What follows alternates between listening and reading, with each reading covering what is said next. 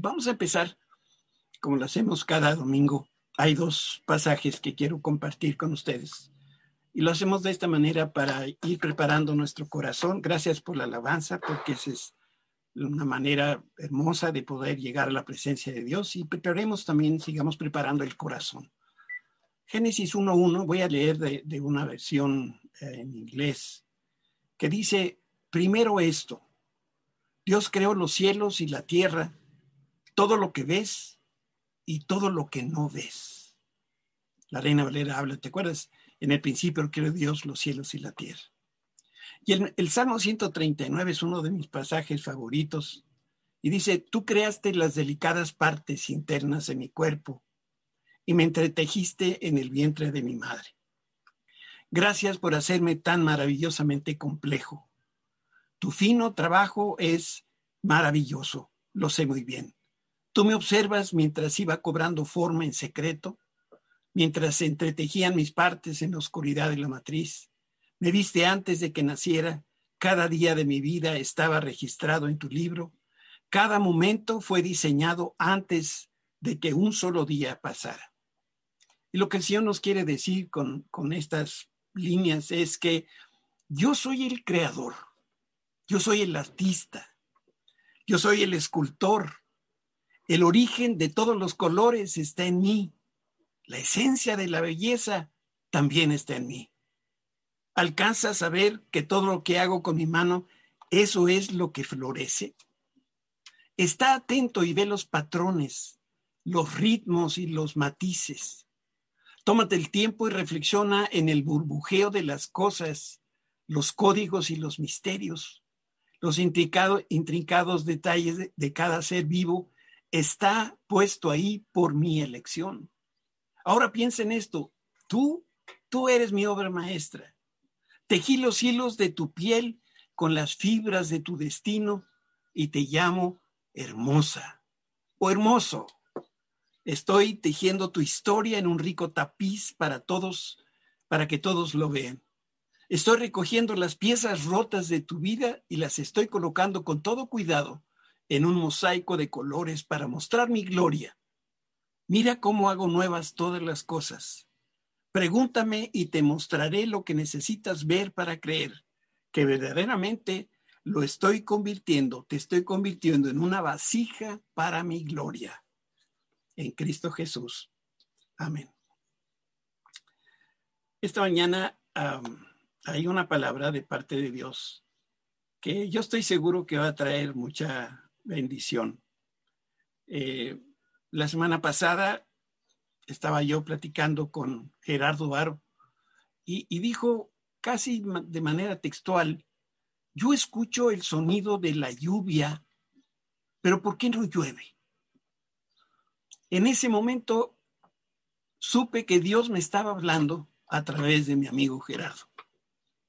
Por eso hoy te invito a reflexionar en un evento que sucedió alrededor del año 700 antes de Cristo. De haber existido los periódicos en los días de Joel, el titular de ocho columnas leería, langostas invaden la tierra. La sequía parece no tener fin. La nación de Israel enfrenta la peor crisis económica de su historia. En la reflexión de hoy vamos a hablar de los habitantes del reino de Judá. ¿Te acuerdas que el reino de Israel, Israel se dividió en reino del norte, reino del sur, de Judá y de Israel?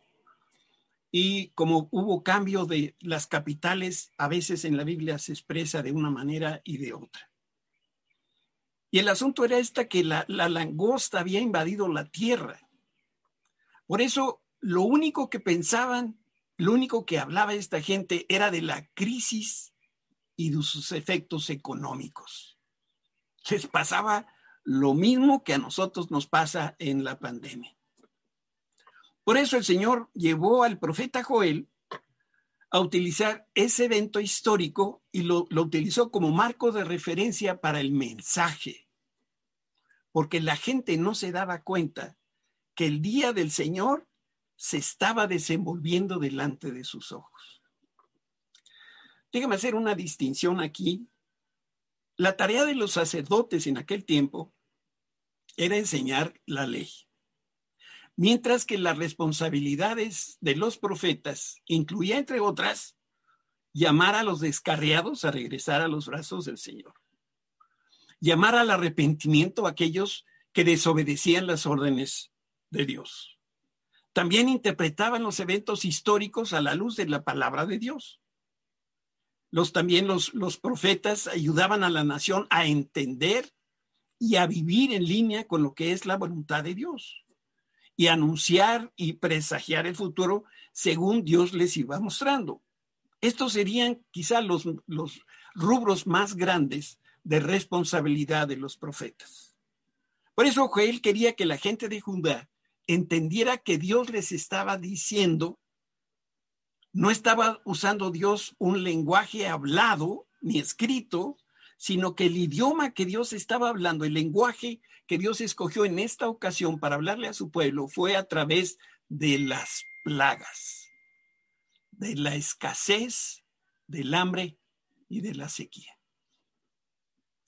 En nuestros días, no necesito decírtelo porque todos estamos inmersos en esto, el mundo está experimentando hambrunas, sequías, epidemias, terremotos, tsunamis, inundaciones, incendios y una bola de otros desastres que afectan la salud y también está afectando la economía global y por supuesto la economía nacional. Tristemente, al menos la semana pasada, los cuatro países que han experimentado mayor afectación del COVID, Estados Unidos, y después ahí sigue la India y después nos estamos peleando el lugar entre Colombia y nosotros. Y sí, hablamos de estas cosas, pero muy pocos se preguntan, ¿qué nos está diciendo el Señor? En esta casa espiritual, en Oasis, Dios ha profetizado que viene lluvia. Y de ahí la pregunta de Gerardo. Y ahora yo te hago la pregunta a ti. ¿Está lloviendo en tu tierra? ¿Ves caer la lluvia en tu cosecha, en tu tierra? Si tú y yo respondemos que no estamos viendo la lluvia, es porque el Espíritu Santo, a través de Joel, hoy nos quiere revelar por qué no está cayendo la lluvia. Déjame decirte que hay otros que están experimentando mucha lluvia. Quedé yo asustado en las noticias de saber los millones de millones de dólares que han hecho algunos individuos, algunas personas y sus empresas en la pandemia. Una cosa escalofriante.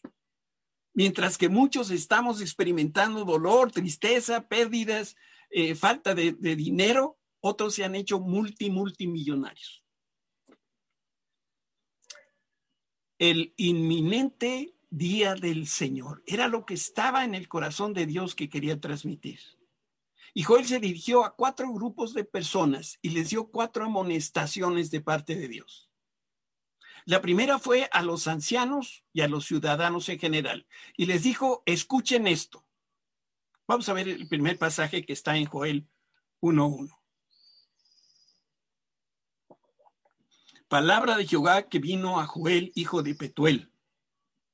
Oíd esto, ancianos, y escuchad todos los moradores de la tierra. ¿Ha acontecido esto en vuestros días o en los días de vuestros padres? Joel primero dirigió estas palabras a los ancianos.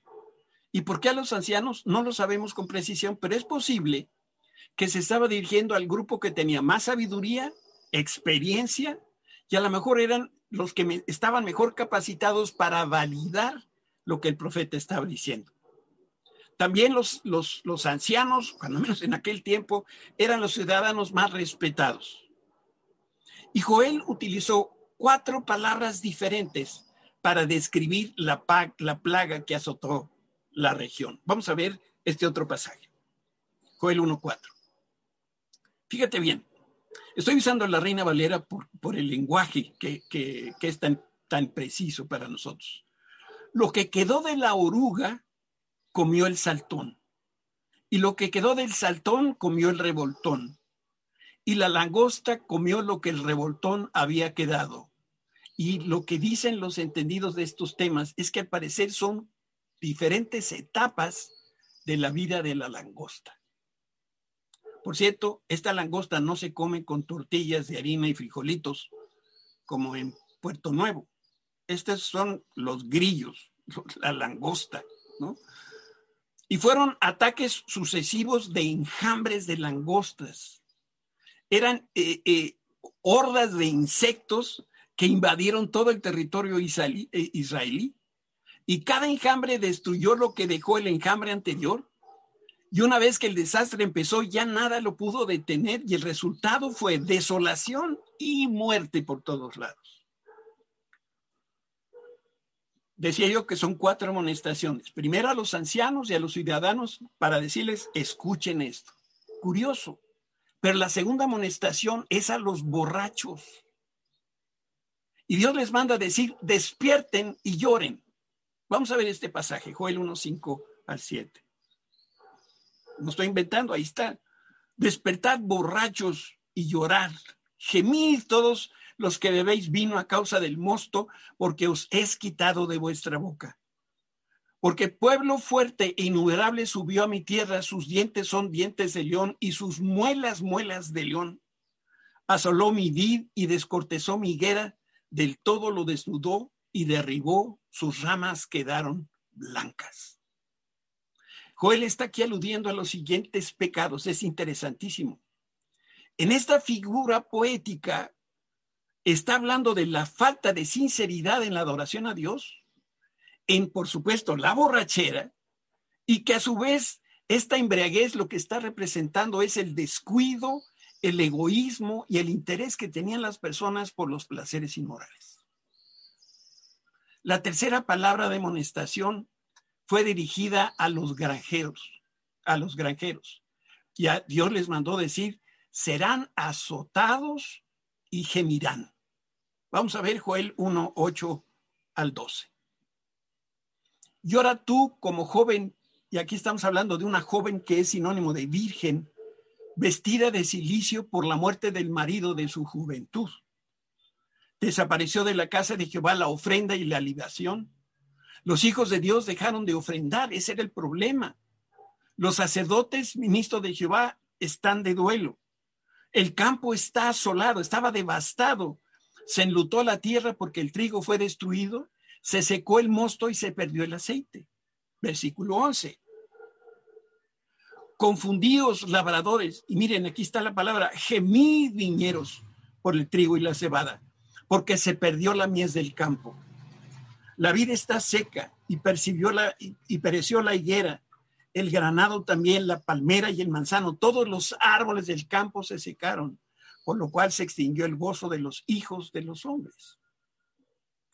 Está mencionando Joel cómo se perdieron algunas cosechas eh, que ellos habían sembrado. Habla de los granos y se refiere muy probablemente al trigo y la cebada. Habla del vino nuevo, de la uva. Habla del aceite, del olivo, y algunas frutas como la granada, el dátil y el manzano. Vino la langosta y devoró toda la vegetación, de manera que la tierra ya no producía. Y entonces vino la sequía y la sequía impidió que la tierra pudiera seguir produciendo. Y Joel incluye en esta devastación también a los animales, a los rebaños y la pastura. Al no haber vegetación, por definición, morían los animales. ¿Qué podían hacer estos agricultores o los ganaderos? Pues lo único que podían hacer era gemir, llorar amargamente. Por eso dice, como joven comprometida que perdió su novio.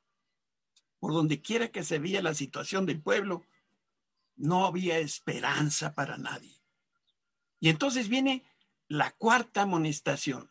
Se les recuerdo, la primera a los ciudadanos en general y a los ancianos. Escuchen, a los borrachos, despierten. A los granjeros serán asolados y giman. Y a los sacerdotes les dijo, este es momento de ayunar. Vamos a ver Joel 1.13.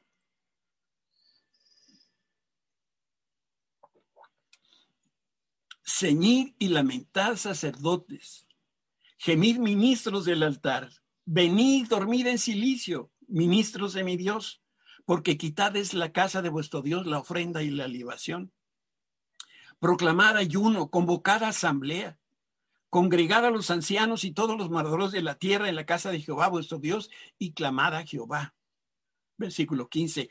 Ay de, del día, porque cercano está el día de Jehová y vendrá como destrucción por el Todopoderoso. ¿No fue arrebatado el alimento de delante de nuestros ojos, la alegría y el placer de la casa de nuestro Dios? Versículo 17. El grano se pudrió debajo de los terrones, los graneros fueron asolados, los alfolíes, esos lugares de almacenamiento de grano, fueron destruidos porque se secó el trigo. ¿Cómo gimieron las bestias? ¿Cuán turbados anduvieron los, los atos, las manadas de bueyes, porque no tuvieron pastos? También fueron asolados los rebaños de las ovejas. Y versículo 19 y 20 dicen, a ti, oh Jehová, clamaré, porque fuego consumió los pastos del desierto y llama, y llama, abrazó a todos los árboles del campo. Las bestias del campo bramarán también a ti, porque se secaron los arroyos de las aguas y fuego consumió las praderas del desierto.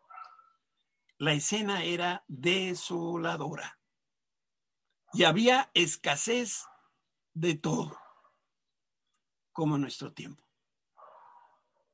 Joel convocó a los sacerdotes, a los líderes religiosos y a todo el pueblo porque estaban enfrentando una situación crítica de emergencia. Y Dios le dice a los sacerdotes, a, los que fungían como cabeza espiritual del pueblo de Israel, llegó la hora de humillarse, de buscar el rostro de Dios y no sus manos. Y esto es parte central del mensaje de Dios para nosotros este día. Desde mi punto de vista, y, perdón que lo hable de esta manera, no hay lluvia en nuestras vidas porque Dios hizo pacto con su pueblo, que somos nosotros, pero nosotros que somos su pueblo no que nos quedamos cortos de cumplir esos estándares altísimos de Dios.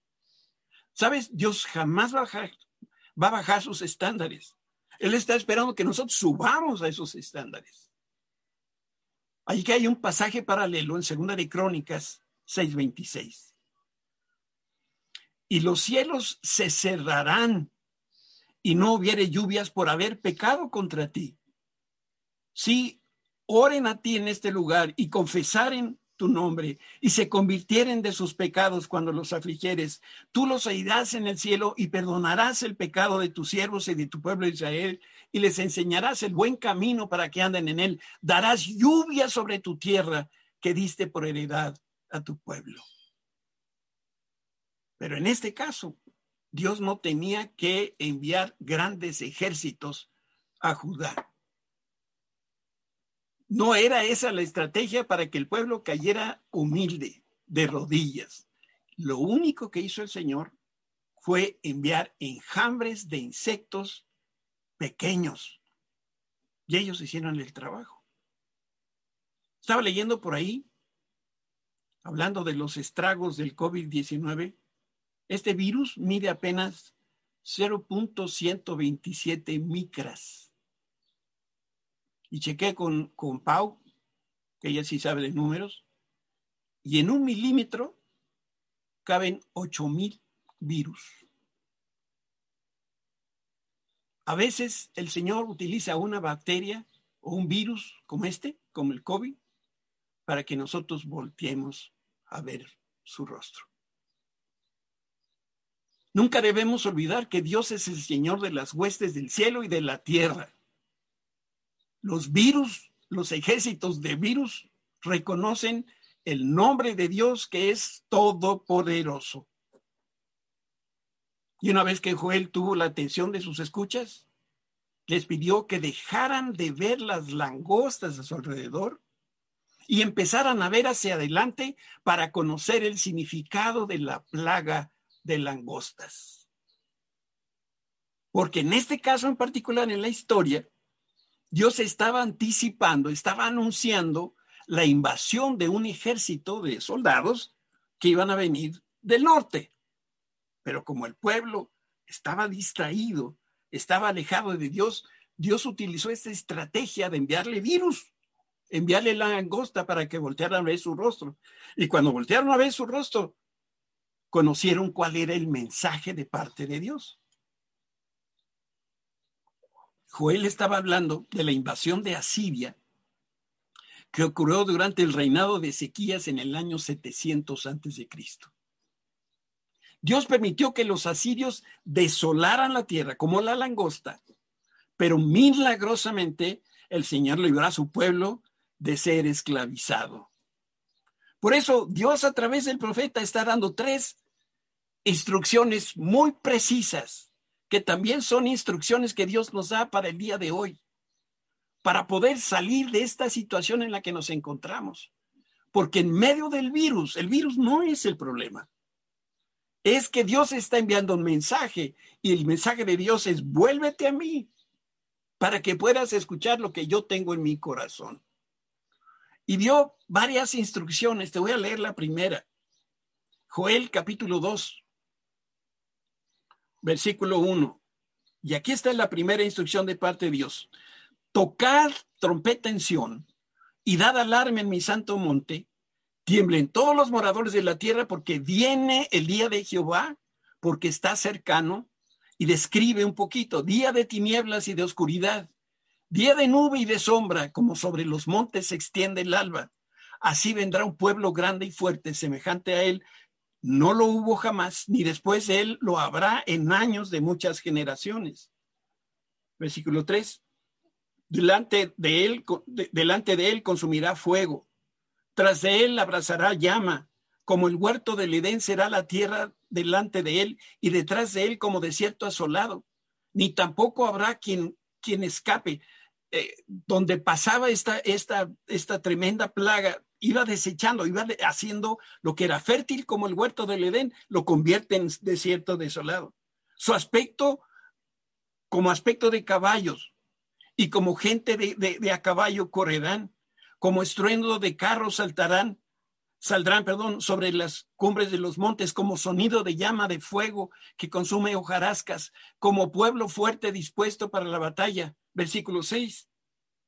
Delante de él temerán los pueblos, se pondrán pálidos todos los semblantes, como valientes correrán, como hombres de guerra subirán el muro, cada cual marchará por su camino y no toserá su rumbo.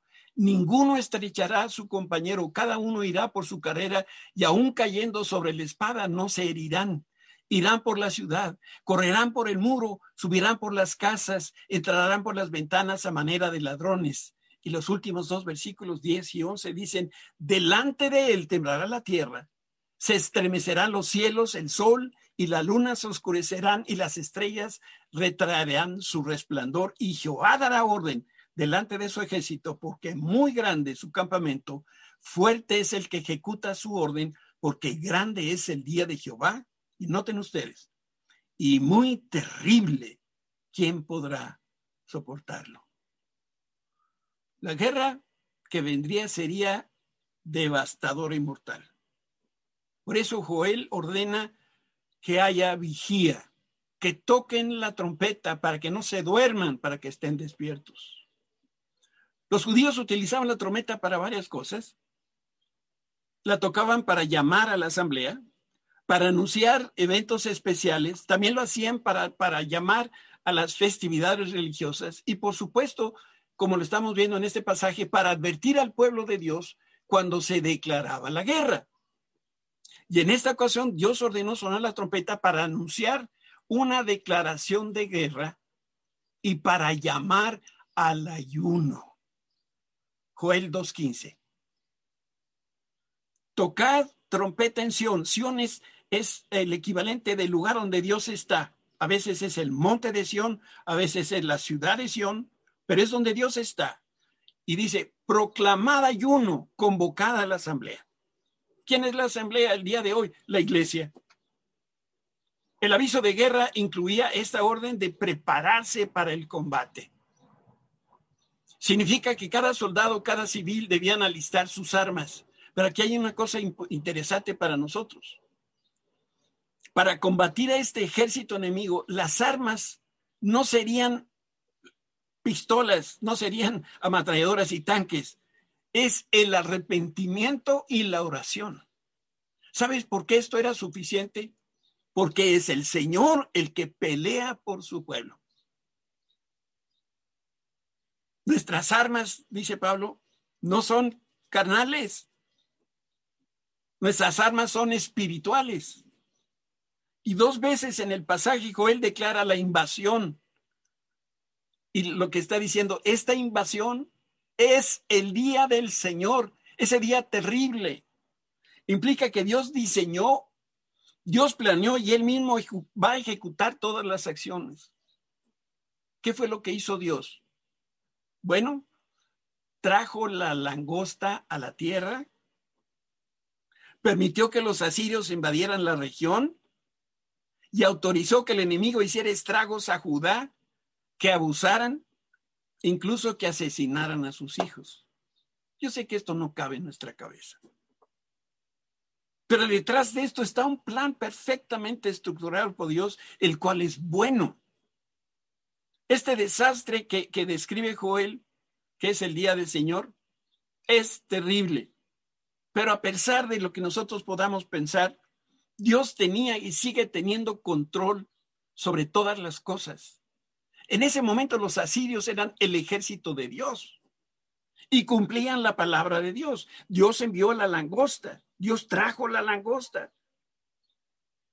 A lo mejor lo que digo pudiera asombrarle a alguno. Yo creo que Dios trajo el virus,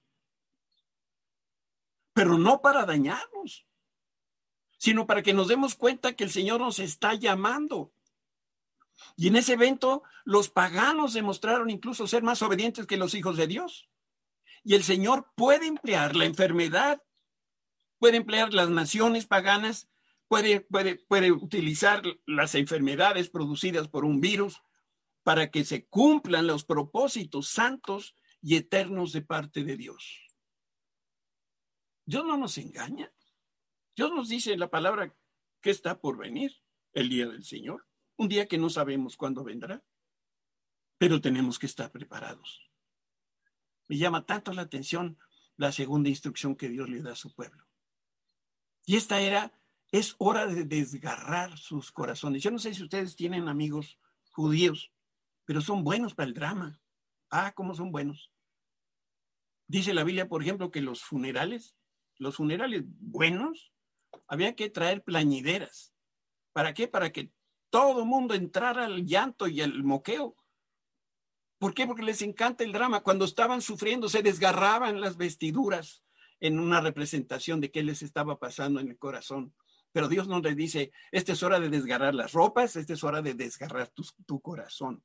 Vamos a leer el pasaje Joel capítulo 2.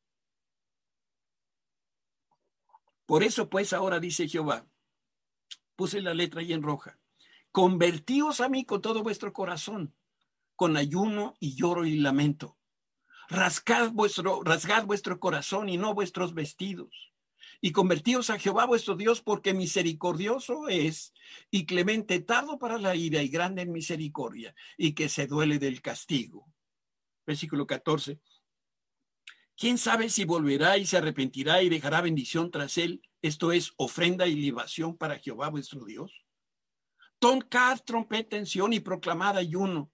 Convocad a la asamblea, reunida al pueblo, santificad la reunión, juntad a los ancianos, congregad a los niños y a los que maman, salgan de su cámara el novio y de su tálamo la novia. Y finalmente el versículo 17 dice, entre la gente y el altar lloren los sacerdotes, ministros de Jehová, y digan, perdona, oh Jehová, tu pueblo, y no entregues al oprobio tu heredad, para que las naciones se enseñoreen de ella ¿Por qué han de decir entre los pueblos dónde está su Dios? Joel está llamando a una asamblea general. Todo el pueblo debía arrepentirse de sus pecados y buscar la ayuda de Dios. La, la nación no sabía cuándo iba a ocurrir esta invasión, nosotros tampoco. Pero la prioridad y el llamado era que ahora mismo regresaran de inmediato al Señor y que lo hicieran de todo su corazón. Sabes, una cosa es participar en rituales religiosos, como lo hacían los judíos, desgarrarse las vestiduras y derramar lágrimas de cocodrilo. Pero otra muy diferente es confesar nuestros pecados a Dios con humildad y arrepentirse. Arrepentirnos con toda transparencia. Miren lo que dice el salmista en el Salmo 51. Los sacrificios de Dios son el espíritu quebrantado. Al corazón contrito y humillado no despreciarás tú, oh Dios. Como le expresa Joel, lo que nos anima al arrepentimiento y a regresar al Señor no es el peligro, no, no, es lo que pueda suceder a causa de, este día del Señor, sino que lo que nos invita a estar arrepentidos y buscar el perdón es el carácter amoroso y bondadoso de Dios. Por eso Joel también repite estas palabras, Joel 2.13. Dice, rasgad vuestro corazón y no vuestros vestidos. Convertidos a Jehová vuestro Dios, porque misericordioso es y clemente, tardo para la ira y grande misericordia, y que se duele del castigo. Mi papá, que me llegó a castigar en más de una ocasión, me decía, se iba quitando el cinturón y dice, sabes, hijo, esto me duele más a mí que a ti. Nunca le dije lo que estaba yo pensando, porque me daban ganas de decirle, papá, pues, si te duele tanto, pues no le des al cinturón. Pero Dios, Dios se duele cuando tiene que usar la disciplina con nosotros. Por eso lo que nos debe buscar, lo que nos debe motivar a buscar el rostro del Señor es su amor, su bondad que siempre tiene para con nosotros. Nadie debe sentir temor de regresar al Señor, porque su carácter, sus atributos nos garantiza que siempre vamos a recibir misericordia y bondad. Cada vez que tú buscas a Dios, no la mano de Dios, que buscas a Dios, vas a recibir su misericordia y su bondad. Por eso, la palabra que el Espíritu Santo dio a través de Joel explica por qué la lluvia no llega. Porque las personas se habían apartado de Dios. Es por eso que el Señor les dice, regresen a mí. Si no hay lluvia en nuestra vida, es porque, al igual que pasaba con el pueblo de Israel, solamente se preocuparan de que había alimento en sus mesas. Pero, ¿sabes? Lo hemos leído en este pasaje. Esta gente no diezmaba, no ofrendaba, no traían sus primicias. Ah, pero sus casas estaban bien surtidas y su almacén estaba completa. Por eso Dios ordena que todos traigan sus ofrendas. Graba en tu corazón las ofrendas y los diezmos le pertenecen al Señor. Y Dios también ordenó que con toda fidelidad todos debían congregarse. Qué triste es que nosotros buscamos a Dios cuando nos está llegando el agua al cuello. Y viene la tercera instrucción de Dios y la más hermosa. Dios les dice, crean mis promesas. Vamos a regresar al pasaje de Joel capítulo 2. Y Jehová, solícito por su tierra, perdonará a su pueblo. Responderá Jehová y dirá a su pueblo, he aquí yo os envío pan, mosto y aceite, y seréis saciados. Nunca más os pondré en oprobio entre las naciones, y haré alejar de vosotros al, al del norte y lo echaré en el mar, eh, lo echaré en tierra seca y desierta. Su faz será hacia el mar oriental y su fin al mar occidental, y exhalará su, su hedor y subirá su pudrición, porque hizo grandes cosas. Versículo 21. Tierra, no temas, alégrate y gózate, porque Jehová hará grandes cosas. Animales del, animales del campo, no temáis porque los pastos del desierto reverdecerán, porque los árboles llevarán su fruto, la higuera y la vida harán sus frutos. Vosotros también, hijos de Sión, alegraos y gozaos en Jehová vuestro Dios, porque has dado la tierra primera, has dado la primera lluvia a su tiempo y hará descender sobre vosotros lluvia temprana y tardía como al principio. Las eras se, se llenarán de trigo y los lagares rebosarán de vino y de aceite. Versículo 25 y esta es la cosa sensacional y el corazón del mensaje de Dios para nosotros hoy. Y os restituiré los años que comió la oruga, el saltón, el revoltón y la langosta. Mi gran ejército que envié contra vosotros, comeréis hasta saciaros y adoraréis el nombre de Jehová vuestro Dios, el cual hizo maravillas con vosotros y nunca jamás, escúchalo bien, nunca jamás era mi pueblo avergonzado. Y conoceréis que en medio de Israel estoy yo y que yo soy Jehová vuestro Dios y no hay otro y mi pueblo nunca jamás será avergonzado. Joel estaba viendo más allá de la invasión, más allá de la pandemia. Estaba viendo la hora en que Dios sanaría su tierra, no la nuestra. Sanaría sus, eh, restauraría sus bendiciones, no nuestras bendiciones, y la daría a su pueblo. De la misma manera como Dios sopló la langosta, físicamente la sopló cuando en los días de Moisés, dice la escritura en Éxodo 10, que la langosta Dios la sopló y se fue al mar, al mar muerto. Así fue como el Señor eliminó a 185 mil asirios en los días de Joel. Y Senaquerí pudo regresar a su casa y derrotar al rey. Tengo una pregunta. ¿No crees tú que Dios pueda soplar el COVID-19 a las profundidades del mar? Y si sí lo crees, ¿por qué no se lo hemos pedido con fe y compasión? Algunos estudiosos que consideran que el Salmo 126 se inspiró en este evento porque describe la liberación que asombró a las naciones. Dos pasajes que son prácticamente paralelos. Salmo 126 dice, grandes cosas ha hecho Jehová con vosotros estaremos alegres. ¿En qué contexto lo está diciendo? En el contexto de la peste, de la destrucción. Y este es eco del texto de Joel, y vamos a leer Joel 2.21, donde dice, tierra, no temas, alégrate y gózate, porque Jehová hará grandes cosas. El Señor prometió una cosecha tan extraordinaria que compensaría con creces todo lo que se perdió durante el azote de la plaga. Quiero repetirte este versículo y quiero que, lo guardes en tu corazón. Joel 2.25 y te voy a mostrar dos traducciones de la Biblia.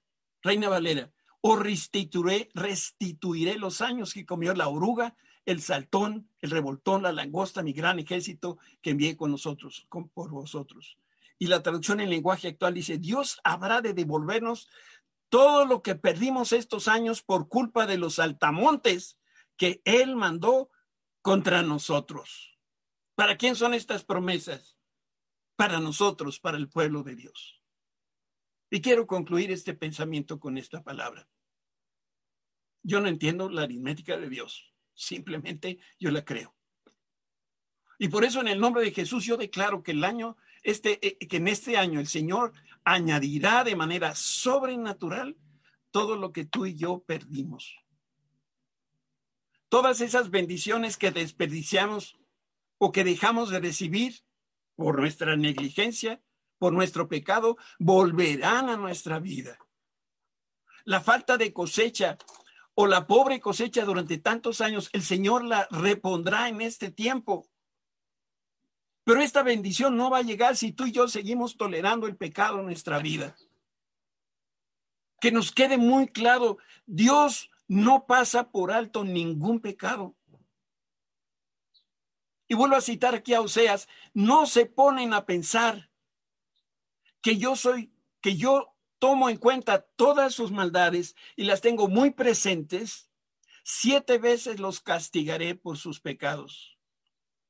Te digo una cosa, hoy como nunca nuestra tierra necesita sanidad y necesita lluvia porque está contaminada de pecado, de inmoralidad sexual, de idolatría, porque no ponemos a Dios primero nuestra vida, porque le estamos robando los diezmos, las primicias y las ofrendas. Se nos olvida que Él es el rey y lo demanda todo. No estamos buscando el reino de Dios y su justicia. Nuestra preocupación es que ahora mismo lleguen las añadiduras que Dios promete. Nuestro corazón está lleno de ingratitud, de queja, de chisme, de crítica, de juicio, de mentira, de falta de amor, de división y no sé cuántos horrores más. Sí se escucha la lluvia, pero no va a llover en nuestra vida, en nuestro matrimonio, en nuestro negocio, en la familia, en la salud, en la iglesia, en nuestra economía, mientras toleramos el pecado. Y déjame compartir el último pensamiento, el último texto bíblico. Segunda de Crónicas 7:13. Si yo cerrare los cielos para que no haya lluvia, y si mandare la langosta que consuma la tierra, o si enviare pestilencia a mi pueblo, o si se humillare mi pueblo sobre el cual mi nombre es invocado, y oraren y buscaren mi rostro, se convierten en sus malos caminos. Y se convierten de sus malos caminos, entonces yo oiré desde los cielos, perdonaré sus pecados y sanaré sus tierras. El camino a la prosperidad es muy sencillo. Necesitamos regresar a Dios. Necesitamos regresar a las sendas antiguas.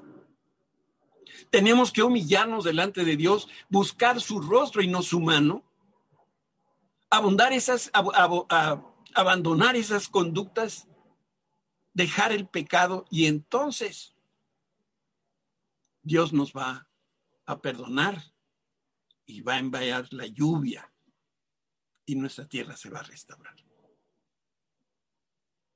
Quiero hacer dos llamados muy sencillos y muy breves. Si tú nunca has entregado tu vida a Jesús, si nunca has hecho una oración diciendo, Señor, ahora puedo entender un poco mejor mi situación porque veo que mi vida necesita de un Salvador. Necesito a Jesús en mi vida. Veo y reconozco mi pecado, reconozco mi falta, reconozco todo lo lejos que he estado de ti, pero este día yo he sentido tu llamado a través del Espíritu Santo. Si es así, yo, yo te invito a que ahí en tu lugar, ahí en tu casa donde nos estás escuchando y viendo, repitas conmigo esta sencilla oración. Señor Jesús, yo sé que eres el Hijo de Dios. Yo sé que moriste en la cruz por mis pecados. Y hoy estoy acudiendo al llamado que tú me haces. Me arrepiento de lo que yo he hecho. Yo quiero que vengas a traer sanidad a mi vida, sanidad a mi tierra. Te entrego mi vida, te entrego mi corazón, en el nombre de Cristo Jesús. Amén.